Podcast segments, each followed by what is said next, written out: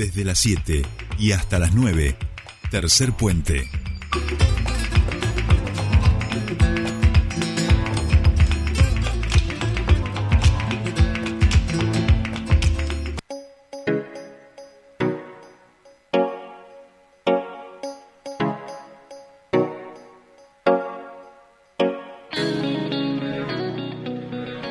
Bien, seguimos aquí en Tercer Puente. Comienza nuestra segunda hora a 8 y 11 de la mañana en toda la República Argentina y ya estamos en comunicación con nuestra siguiente entrevistada.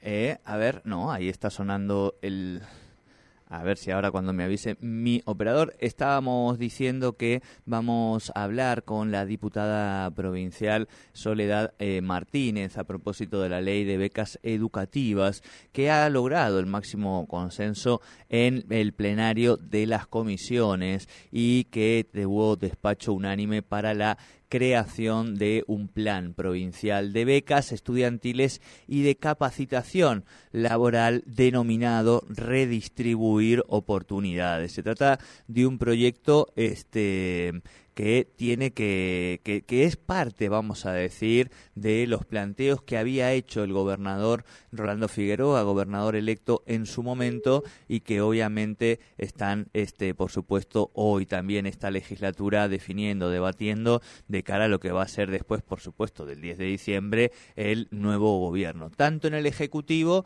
como en la composición nueva del Legislativo, que también va a haber. No son tantos, quizá esta semana lo vamos a hacer a lo largo de la semana de los diputados y diputadas que repiten el mandato. Recordemos que la Constitución en Neuquén plantea que pueden hacer eh, cualquier ciudadano o ciudadana hasta dos mandatos seguidos como representante en la Cámara Legislativa Provincial y es el caso de no tantos diputados y diputadas. Algunos, por ejemplo, estoy pensando en em, Lucas Castelli, eh, que habían renovado su pero que a partir de el gobierno de Rolando Figueroa asumirá como, en este caso, ministro de Trabajo. ¿eh? Así que no son tantos, después lo vamos a, chequear bien, bien, y quiénes son los diputados y diputadas que ingresan por primera vez a la Cámara. También hay cupo joven, recordemos, diputados y diputadas, me parece que son más, en este caso, las mujeres jóvenes, las del cupo joven, que los del cupo joven. Me parece que han sido más las mujeres que los varones en relación a esto, pero esto va a ser a lo largo de la semana que les vamos a estar contando también. Eh, y haciendo los balances, en un ratito nada más vamos a hablar con la presidenta de la Comisión de Ecología y Ambiente, que como ustedes saben es uno de los temas que también hemos seguido muchísimo a lo largo de este, este ciclo, que nosotros también vamos llegando al final, no sé todavía cuándo vamos a hacer el cierre, supongo que antes de la Navidad, y sí vamos llegando a nuestro programa 700 de tercer puente. Faltan seis programas, mañana el 95, miércoles 96, jueves 97, viernes 98, lunes 99 el viernes, el viernes es feriado, entonces lunes, lunes 98, martes 99 y miércoles que viene tendríamos el programa 700 ¿eh? de Tercer Puente. Eh, vamos a ver si podemos hacer algún desayunito, alguna cosita así. Bueno, algo vamos a inventar. No nos estamos pudiendo comunicar con nuestra entrevistada. Bueno, entonces lo que vamos a hacer, Patito, si te parece, eh, vamos a ir buscando a nuestra siguiente entrevistada. Así vamos adelantando. Yo ahora le voy a le vamos a pedir, le vamos a pedir el, número también a Solcito, así lo vamos armando todo de manera tal que podamos ir avanzando con nuestro programa. Decíamos entonces que estamos con todos los cierres, con todo, también los colegios, ¿eh? vale la pena decirlo, están también con, con los cierres, bueno, los que son ya este, los de último año, digamos, ya cerrado que salieron de joda, pero sobre todo los que están terminando con el resto de las secundarias y demás, por supuesto que también van este, encontrándose. Lo que decimos siempre, precaución, cuidado, festejemos, disfrutemos, un poquito de...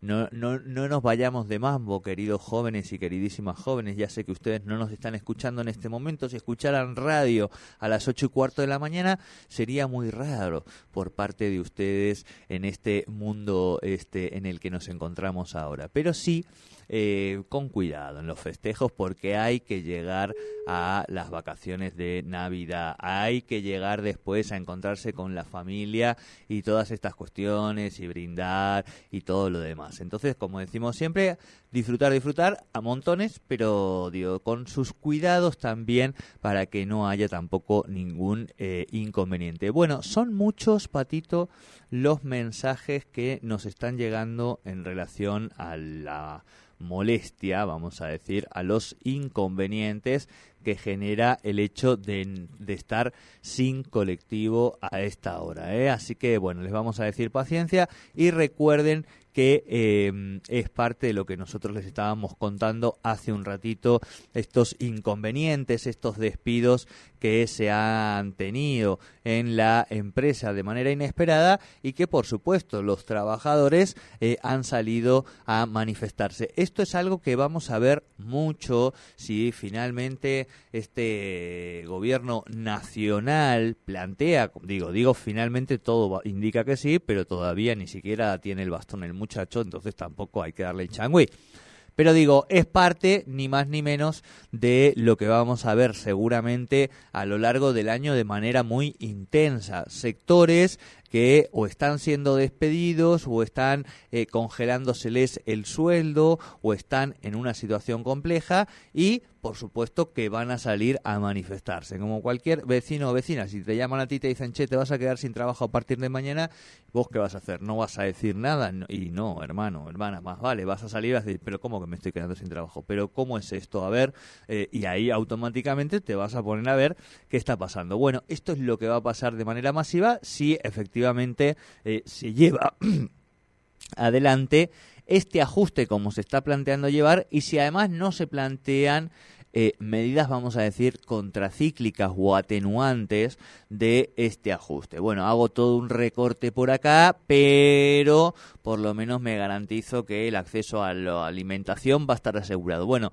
ese plan más integral es el que nos falta por conocer también y la instrumentación de aquello teórico que tiene en la cabeza Javier Milei y que desde hace 10 años repite incesantemente en la televisión, lo que tiene que ver con la maquinita, con los ajustes fiscales, bueno, todas esas cosas que em, no se hacen o que él entiende que es la única manera de mejorar en este momento el sistema, el modelo económico argentino, eso es lo que habrá que ver finalmente si logra consolidarlo o no. Está todo en veremos, eh, mucha expectativa, mucha incertidumbre, mucha inquietud en relación a esta ley ómnibus en la que se plantea incluso la suspensión de este, las elecciones de medio término, lo cual sí sería complicado, mucho más cuando te dicen que te van a meter un ajustazo de dos años, decirte no, pero además no vas a tener elecciones, no, eso tampoco, tampoco la pavada, ¿no?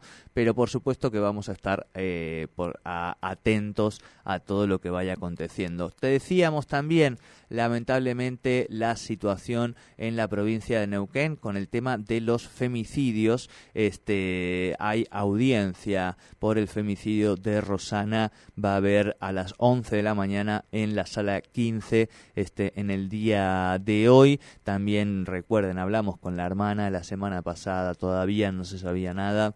Y eh, a partir de esta audiencia de formulación de cargos en la sala 15, seguramente veremos qué es lo que va pasando con sobre todo la expareja que es el principal sospechoso. Nosotros vamos a ir con un poquito de música y enseguida venimos a tratar de seguir con nuestras entrevistas del día de hoy.